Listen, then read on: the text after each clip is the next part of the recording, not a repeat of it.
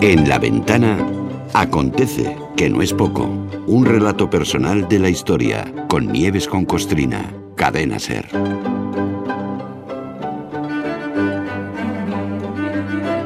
Hola Nieves, buenas tardes. Hola Carlas, ¿qué tal? ¿Cómo estás? Hoy repetimos un poco lo de ayer, ¿eh? Porque hoy nuestro paseo diario por la historia parecería que nos mete de lleno en el mundo del cine, eh, lo que comentábamos ayer con Bollero, tú sabrás, lo, cual está muy bien. Pero no solo eso, no exactamente, ¿no? Porque lo que ha hecho el cine es reflejar, y, no una vez, sino varias, un acontecimiento, una, movida de hace ya siglo y medio en el salvaje oeste, que se conoció como la fiebre del oro. ¿Cuándo empezó esa fiebre? Pues tal día como hoy, un 19 de enero de 1848. Sí, así es. Oye, es que el, cine se nutre constantemente de la historia, ¿no? es que bueno, es, es, un tiene gran parte del guion hecho, ¿no? Y efectivamente hoy toca hoy toca una película del oeste. Eh, bien has dicho que es hoy 19 de enero cuando arranca todo. ¿no? Unos sitúan el comienzo de esta película ese 19 de enero del 48 y otros unos días más tarde, el 24. Pero bueno, como es un hecho tan, tan anecdótico lo que dio mm. lugar a que comenzara, bueno, pues todo el mundo quiere ajustar día y hora, ¿no? Pero bueno, eso es igual. Fuera cuando fuera, de lo que se trata es que un día de enero de 1848, un tal James Marshall, capataz de un aserradero que estaban construyendo varios hombres en un, en un poblachón por ahí perdido californiano que se llama eh, Coloma, pues este hombre bajó al río porque la bomba hidráulica no tiraba bien. Y el agua, bueno, pues eso, que no llegaba a la carpintería, ¿no? Y cuando estaba en ello, intentando arreglar la bomba allí en el fondo del agua, entre las eh, piedras, vio unos destellos, vio ahí un brilli brilli, ¿no? Se metió en el agua, hundió la mano, sacó un puñado de arena y entre la arena, uy, una pepita de oro, oh, y luego otra, y luego otra, ¿no? El tal Marshall debía de ser un tipo honesto porque en vez de guardárselas se fue a ver a su jefe, al dueño de la serradera, y le dijo, ¿qué dirás que me he encontrado, no? Los ojos les hicieron chiribitas a los dos y ellos no lo sabían, pero estaban dando el pistoletazo de salida a la, a la fiebre del oro, ¿no? Anda que no hemos visto este, este asunto, este tema en pelis, ¿no? La conquista, La, conquista del oeste, el oro de Maquena, mm. el jinete pálido. Ay, qué bueno y por favor mi favorita, que es la leyenda de la ciudad. Eso, la leyenda es mítico ya. Eso es palabras mayores, ¿no? La leyenda de la ciudad sin nombre, en la que solo por escuchar el diálogo final y, después oír cantar a Lee Marvin, eso de yo nací bajo una estrella errante, pues yo creo que ya mereció la pena toda la que liaron los colonos aguantazos por el oro, ¿no? Si, si te parece, podríamos escuchar un poco más de un minuto. Vamos. ¿Te marchas, Ben? No. Yo tampoco. Creo que hay dos clases de gente en el mundo. Los que se marchan y los que se quedan. ¿No es cierto? No, yo no lo creo. Pues, ¿qué crees tú? Pues que hay dos clases de gente. Los que van a alguna parte y los que no van a ninguna. Eso sí es cierto. Mm. No estoy de acuerdo, Ben. Porque no sabes de qué demonios estoy hablando. Soy un ex ciudadano de ninguna parte. A veces echo de menos mi hogar.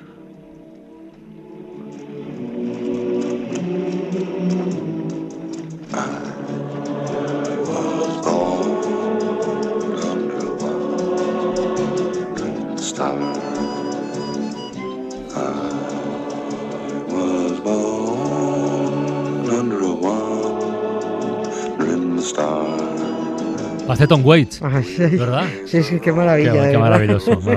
por cierto, una película sobre los buscadores de oro pero que no se sabe muy bien si, si, es un western, si es una comedia musical o, o, las dos, yo que las dos cosas, ¿no? Es sí, es que es muy, es, muy, loca, es que empieza como si fuera todo, empieza como si fuera un, vulgar western y es que acabas, acaba en una comedia musical, ¿no? Además con un guion maravilloso. La conversación es fantástica, ¿eh? Sí, sí, pues, es que eso de soy un ex ciudadano de ninguna parte a veces echo de menos mi hogar. O sea, no puede ser más incongruente. Esto lo pilla nuestro filósofo y te hace un libro. sí, sí, sí. Pero vamos, a la voz de ya. Es genial, pero hay otro diálogo entre dos buscadores de oro que están escuchando los dos a un predicador hablando de la fornicación y le dice uno al otro, ¿qué es un fornicador? Y responde el colega, no lo sé, no soy hombre religioso.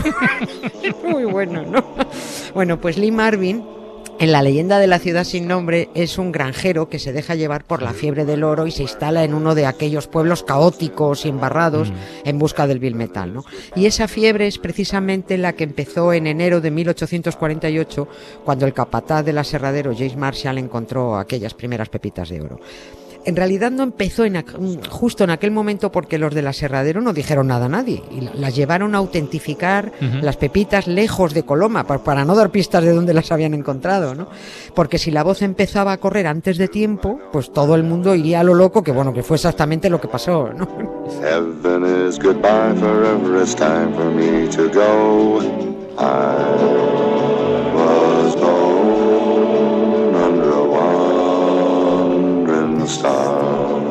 Bueno, a ver, ese secreto tampoco se podía guardar, tampoco se podía guardar mucho tiempo, ¿no? No, no mucho. ¿Cuánto tardó en saberse? Unos meses, eh, se guardó durante unos meses, ¿no? Hasta que los bocachanclas de los periodistas lo publicaron. es que somos lo, somos lo peor, de verdad, somos lo peor. La noticia apareció en el New York Herald y estalló la locura. Ahí llegaban familias enteras por tierra y por mar, carretas repletas de cachivaches con gentes que lo abandonaban mm. todo a cambio de encontrar oro en la prometedora California, ¿no?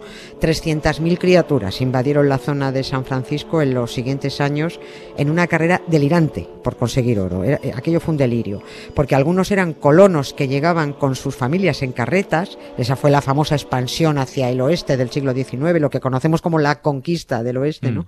Pero es que no solo llegaron colonos de buen rollo, claro, que llegaron ladrones, llegaron mendigos, llegaron prostitutas, llegaron personajes que se ponían hasta las trancas de whisky barato y te pegaban un tiro por preguntar la hora directamente, ¿no? Los poblados de mineros que se iban levantando eran ciudades sin ley, y sin nombre, como el de la película, ¿no? Con barracones donde dormían los buscadores de oro, bueno, hacinados y con un ojo abierto y ahí el dedo en el gatillo, ¿no? Eh, los había tan pollinos algunos que es que encontraban una pepita de oro por la mañana y se lo gastaban en alcohol y chicas por la tarde, ¿no? La primera oleada de la fiebre del oro llegó a lo largo de 1848 y estos fueron los que más pillaron, pillaron mucho. Eh, al año siguiente, en 1849, llegó una segunda oleada a los que miraban muy mal los de la primera. Esto es muy, esto es muy del género humano, ¿no? Empiezas siendo un colono desgraciado y maltratado y luego maltratas a los que están pasando por lo mismo que pasaste tú, ¿no? Pasa, pasa siempre. Bueno, pues los del 48 se referían a, a, ellos, a, los de la segunda oleada, con desprecio, llamándolos los del 49, ¿no? Y a los aficionados al fútbol americano les va a sonar el nombre. Los 49ers, los del 49. Ostras. Never knew how much I love you. Never knew how much I care.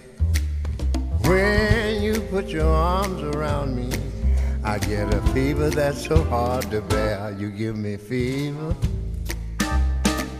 When you kiss me, fever when you hold me tight. Fever in the morning fever all through the night. Sun lights up the daytime, moon lights up the night. I light up when you call my name, and you know I'm gonna treat you right. You give me fever. He visto antes a Ponseti rondar por aquí, que hoy hay carrusel. Le voy a comentar esto de los de los 49ers, porque ah, el que es un gran experto, no lo sé, no lo sé, yo se lo comentaré. Yo se lo comentaré qué dice. Oye, em, ¿todos los que llegaron arrastrados por la fiebre del oro, todos eran colonos de Estados Unidos o, venían de otras partes también? los 49ers estos llegaron de todas ah, partes. estos ya, los del 48 de Estados Unidos, pero los del 49, bueno, de Australia, de Nueva Zelanda, de México, de Chile, de Perú, porque ya es que ya había corrido la voz eh, que los de la anterior oleada, los del 48, habían pillado auténticas fortunas. ¿Y eso era verdad o son de aquellas leyendas que circulan? No, no, no, era verdad era, verdad. sí, sí, sí, sí, había, explotaron el, explotaron el, el, oro que no veas, pero fueron los mm. primeros, ¿no? San Francisco, que tenía menos de mil oh, habitantes, es que tenía menos que Villaconejos de arriba. Antes de que apareciera la, la primera pepita de oro en el 48, bueno, pues pasó a 20.000 en dos años y en los otros dos años a 34.000 y enseguida fueron 56.000. ¿no? O sea, una ciudad no puede absorber esa población en tan poco tiempo sin tener servicios, infraestructuras. bueno, la inseguridad fue tremenda. Bueno, el crecimiento de San Francisco la verdad es que fue un drama, ¿no? Mexicanos llegaron, madre mía, a cascoporro. Y de hecho, uh, esto es gracioso, a los buscadores de oro solitarios, los que iban por su cuenta con eso, lo hemos, hemos visto en la peli, con esos sartenones de metal mm. que iban cribando sí, sí, la arena sí, del río para entresacar las pepitas, a todos ellos, los, los, los, que iban solos, los llamaban gambusinos, porque a los buscadores de oro mexicanos los llamaban así, gambusinos. Uh -huh. No confundamos con gamusinos, que es cuando preguntábamos a nuestro padre dónde vamos, dice, a cazar gamusinos. Yo pensaba que eran gambusinos gamusinos lo que nos decían, pero bueno. No, bueno, a mí siempre me decía gamusinos, padre, gamusinos. ¿qué vamos a, qué vamos a decir? A cazar gamusinos. sea bueno, lo que sea eso. Sí, eso lo que sea, que no es nada. Ya, ya. Y esto, bueno, y esto sí que, se, que, que, fue una pena, ¿no? Porque el oro apareció, además, me refiero a lo de los eh, buscadores de oro mexicanos, ¿no? Porque el oro apareció cuando México acababa de perder la propiedad de California. Mm. Eh, es que los yanquis no pudieron tener más suerte, ¿no? Es que se quedaron con California mm, rematando su famosa conquista del oeste justo, justo un minuto antes de que apareciera el, el oro, ¿no? Mm. Contamos esto así por encima.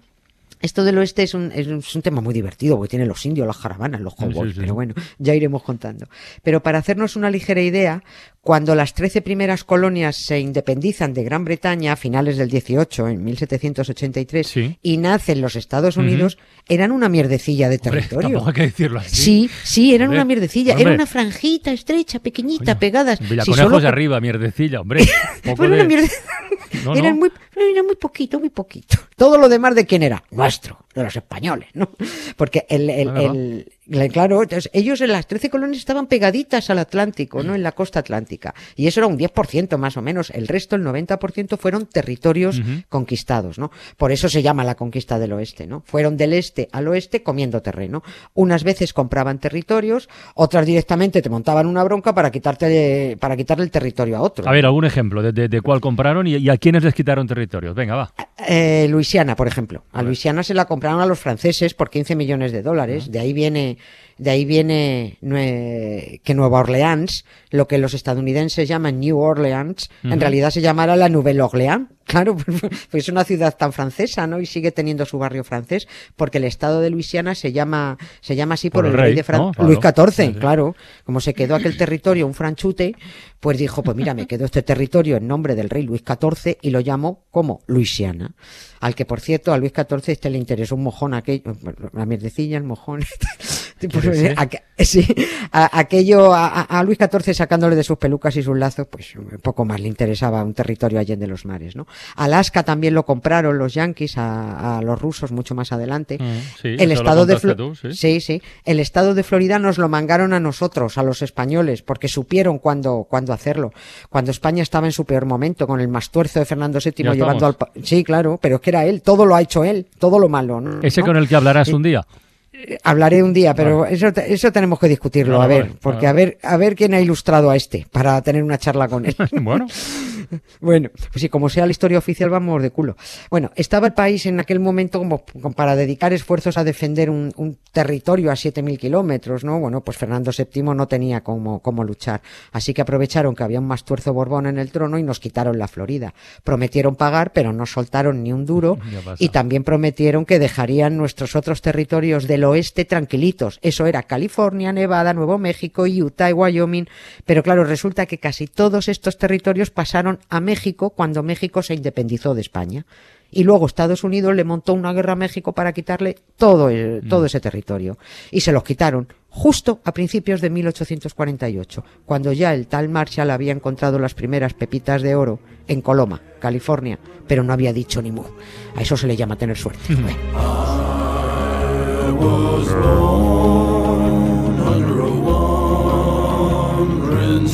Ahí vuelve, ahí vuelve Tom Waits. ¿eh? Y con él cerramos hoy la ventana, porque ahora sigue la ventana en todas las emisoras de la SER. Pero nosotros no marchamos que hay carrusel. No te lo creas, pero hay fútbol hoy, otra vez. No me digas. Sí, Copa del Rey. Hombre. Qué raro, qué raro. ¿Fútbol? Venga, ala, ala. Fútbol. Adiós. Un beso, un beso. Nieves.